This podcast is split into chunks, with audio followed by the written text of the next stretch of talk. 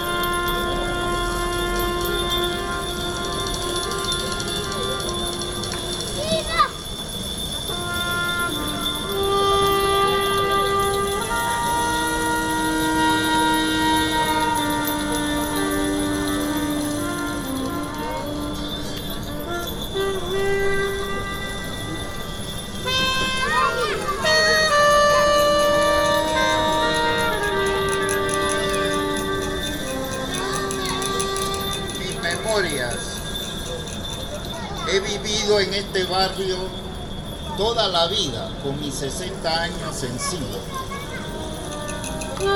Conozco el terraplén, muchos de ustedes lo habrán conocido.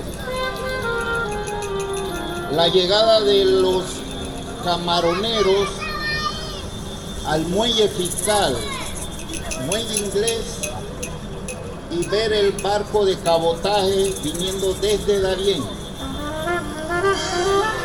Hay cosas que no se pueden olvidar y por eso hoy hacemos memoria.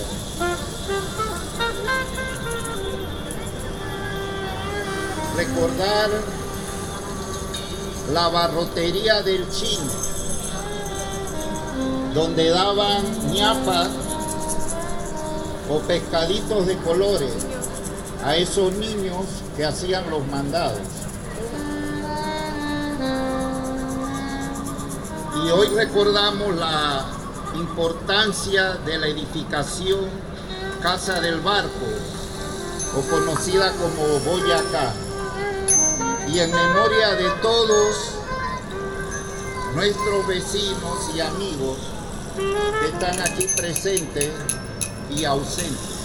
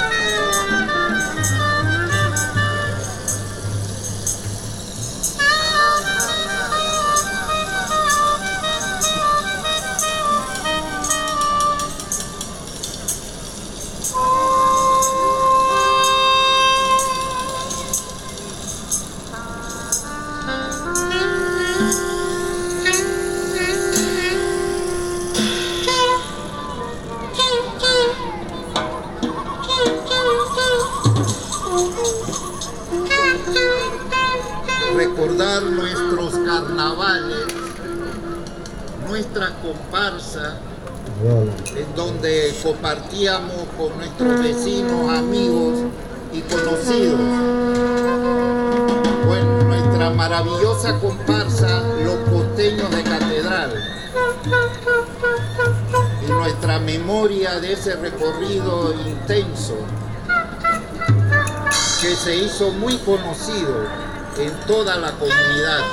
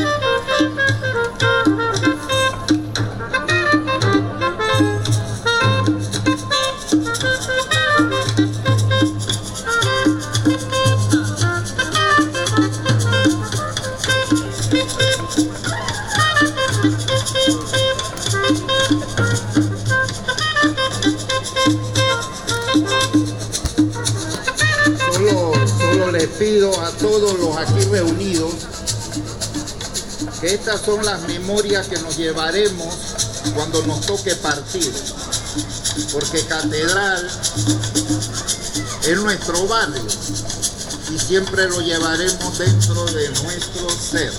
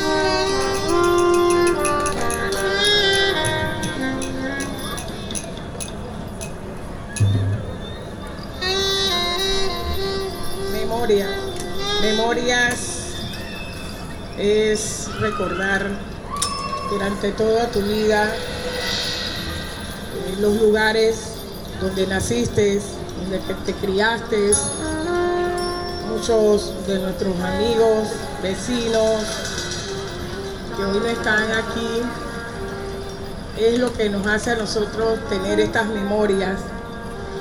Memorias del Parque Catedral cuando íbamos a oír las retretas, memorias de tantos lugares donde en mi niñez y la juventud patinábamos en las bóvedas, eh, las bicicletas alrededor del parque de Francia, como le llamábamos en ese momento, de las pistas, de las bóvedas.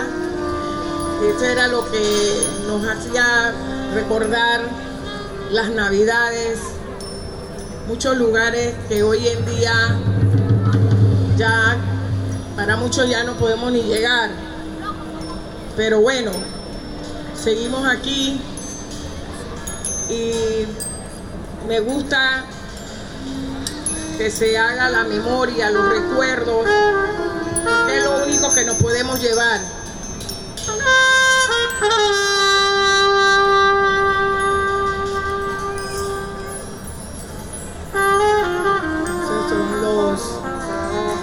Patios limosos donde se hacía los naitafón, donde había toda clase de tertulia con los vecinos. Muchas de estas vistas nos hacen recordar nuestros momentos. Quizás muchos que no saben lo que era convivir en esta manera, era la mejor manera que podíamos nosotros estar socializándonos con nuestros vecinos,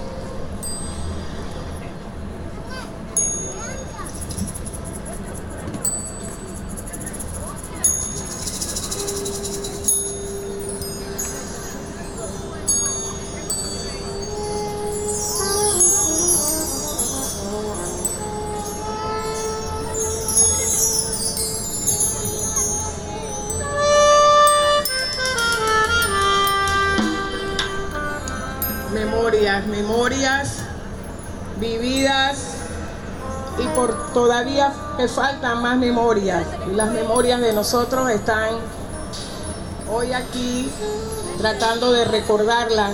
Muchos, quizás nuestros niños, que les quede esto de ejemplo, no perder este, estas memorias de los padres, que los padres les cuenten a sus hijos todas las cosas que en ese tiempo hubo.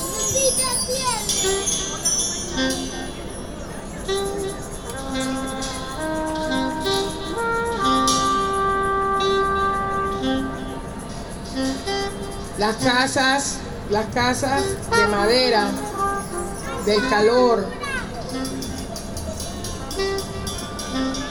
nuestra infancia, las escuelas, las iglesias que hacían sus eh, procesiones. Todo esto queda en nuestras memorias.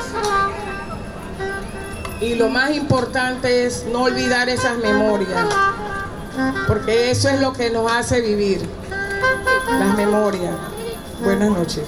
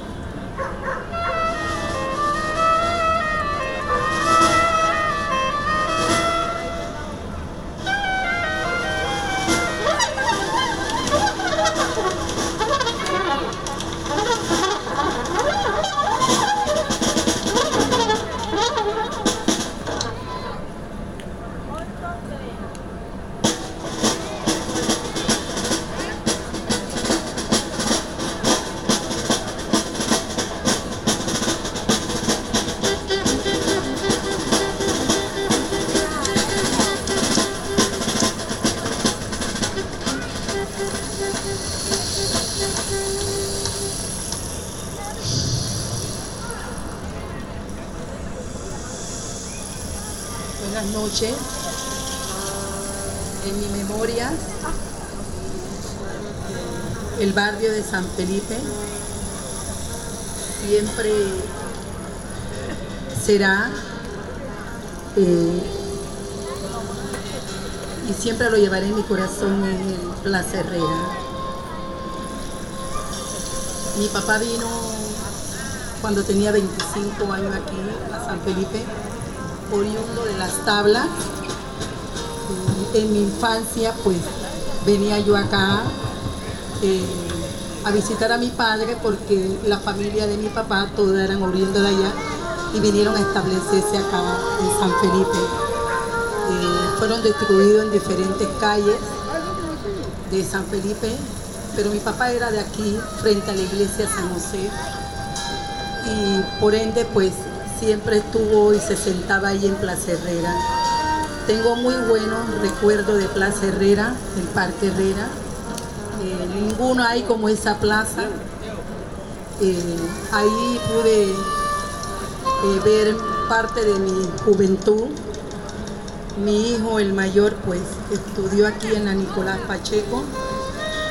mi papá murió a los 74 años de edad mi mamá quedó ahí y ahí pues conviví mucho en lo que fue compartir en este barrio. Ahí vi, en Plaza Herrera vi un juego frente a Plaza Herrera donde hoy hay un, una un pequeño parquecito al lado de la escuela Nicolás Pacheco.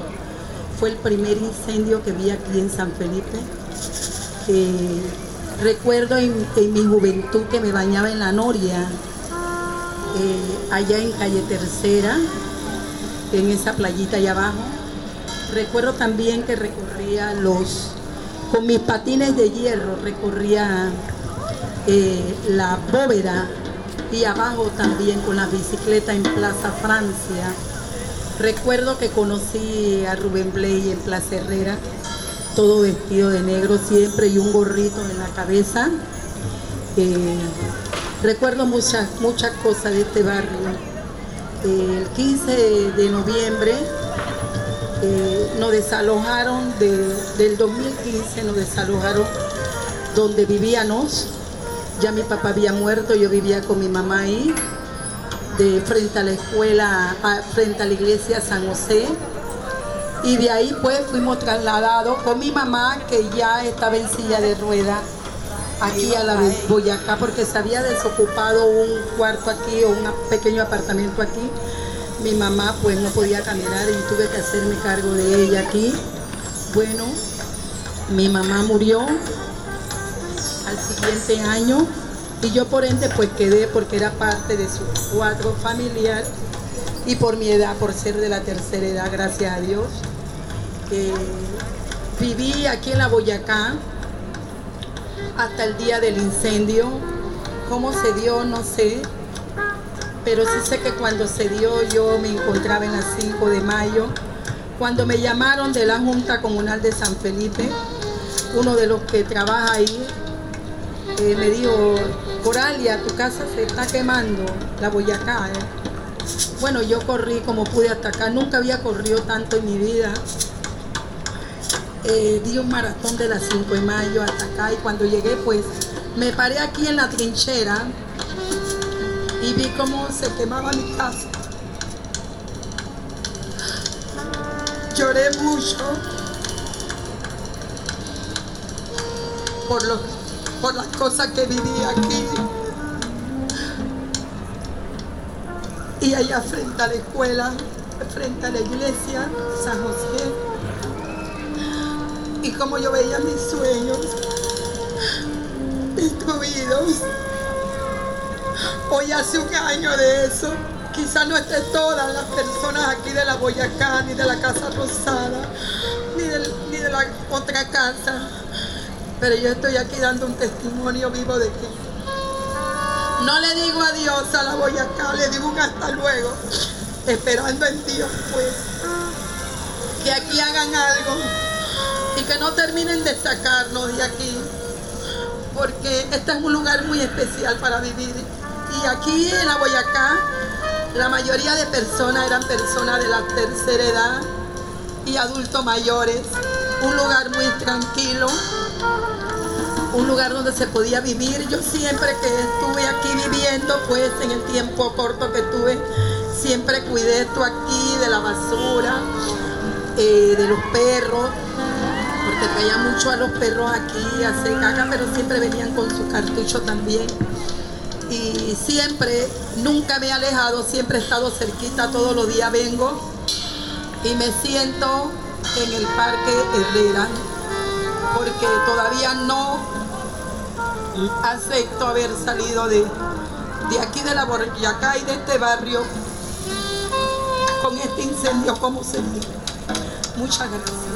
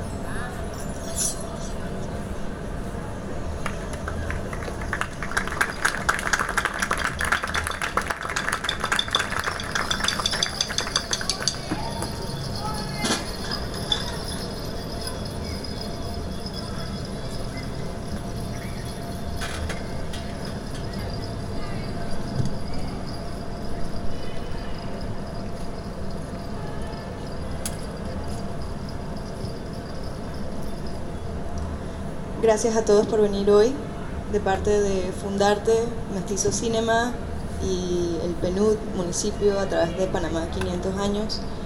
Eh, realmente ha sido muy conmovedor todo, inclusive para nosotros que tenemos meses organizando esto y gracias más que nada a los testimonios que vinieron hoy de los residentes, a Esther, Aníbal, Coralia. Eh, creo que todos aquí estamos muy agradecidos con ustedes por compartirnos sus historias eh, gracias a la banda y el nieto del jazz, los nietos del jazz, Cristian, les, les invito a seguir eh, con las siguientes instalaciones que tenemos del festival, faltan dos. Eh, y bueno, sin más, quisiera invitar a la directora creativa Ana Elena a decir unas palabras de la experiencia.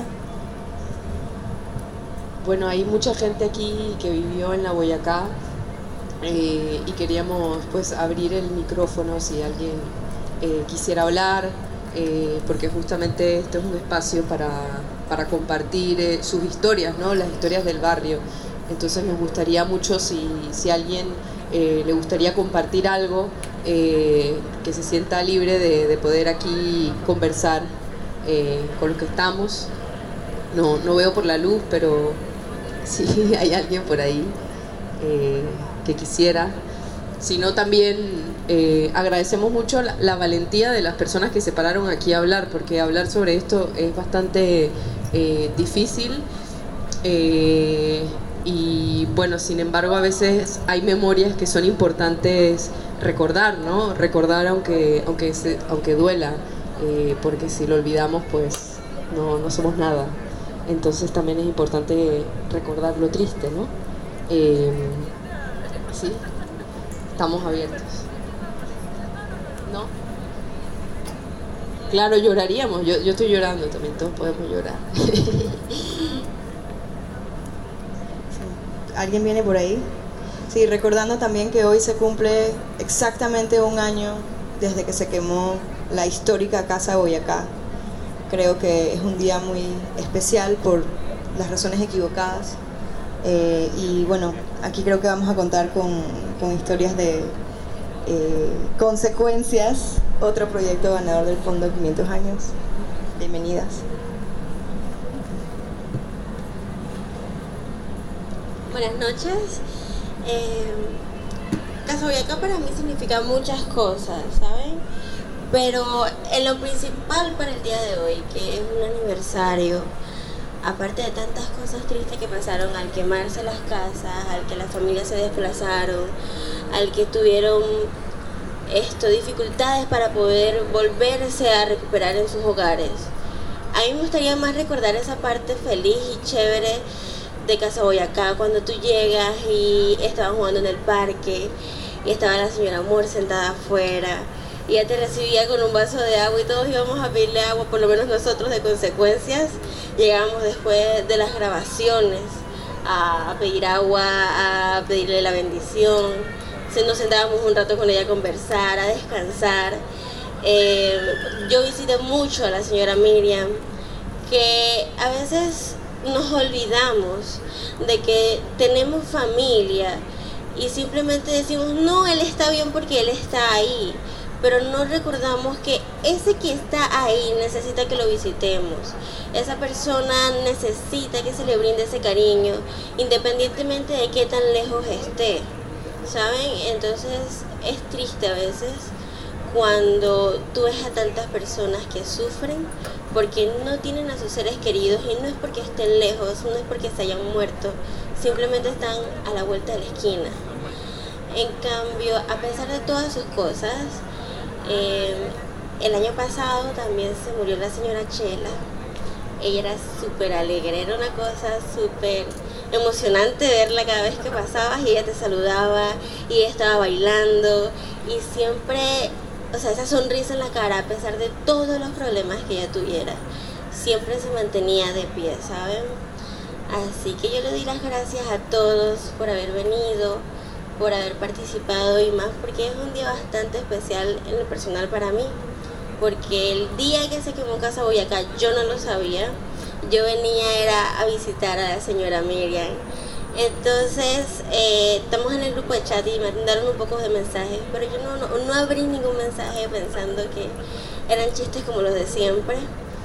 Y cuando yo llego, Casa Boyacá no estaba. Simplemente todo estaba abajo, no había ni el piso de arriba, ni una pared, ni el techo, ni nada. Y todas las personas que conocí, las amistades que hice, esa parte de la familia que uno tiene por fuera, que no necesariamente es su sangre, no están. Y es como que los buscas a ellos y no están porque se los llevaron a casa, a, acá a la boca y nadie sabía decirme nada, los bomberos no sabían nada y hay un poco de paramédicos y es aterrador cuando llegas a visitar a alguien que de verdad te importa y simplemente ves cenizas. Así que, pues yo no les puedo decir más nada. Así que muchas gracias de, to- de todo corazón que tengan buenas noches.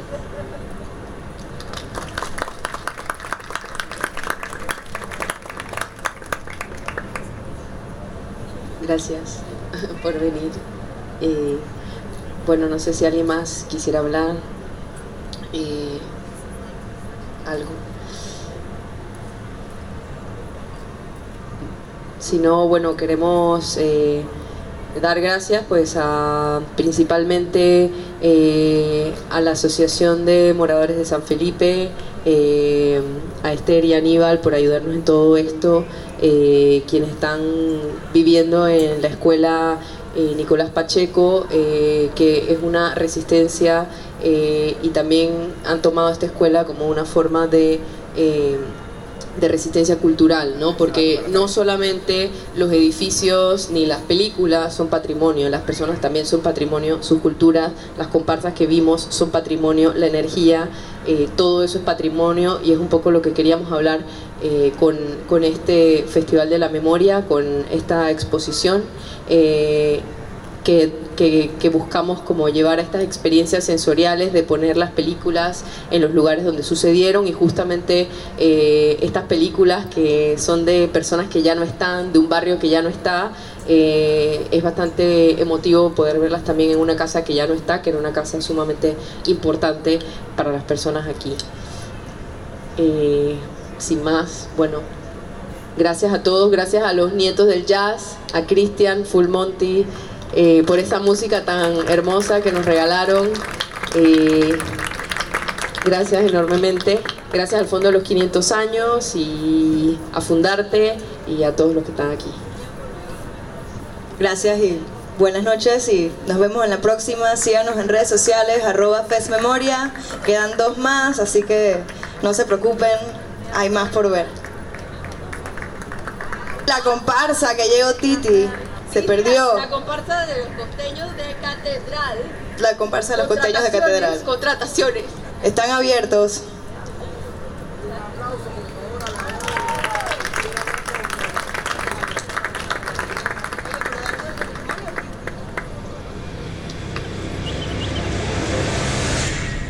Podcast de Resonando, donde el sonido cuesta más que un cuara. cuara.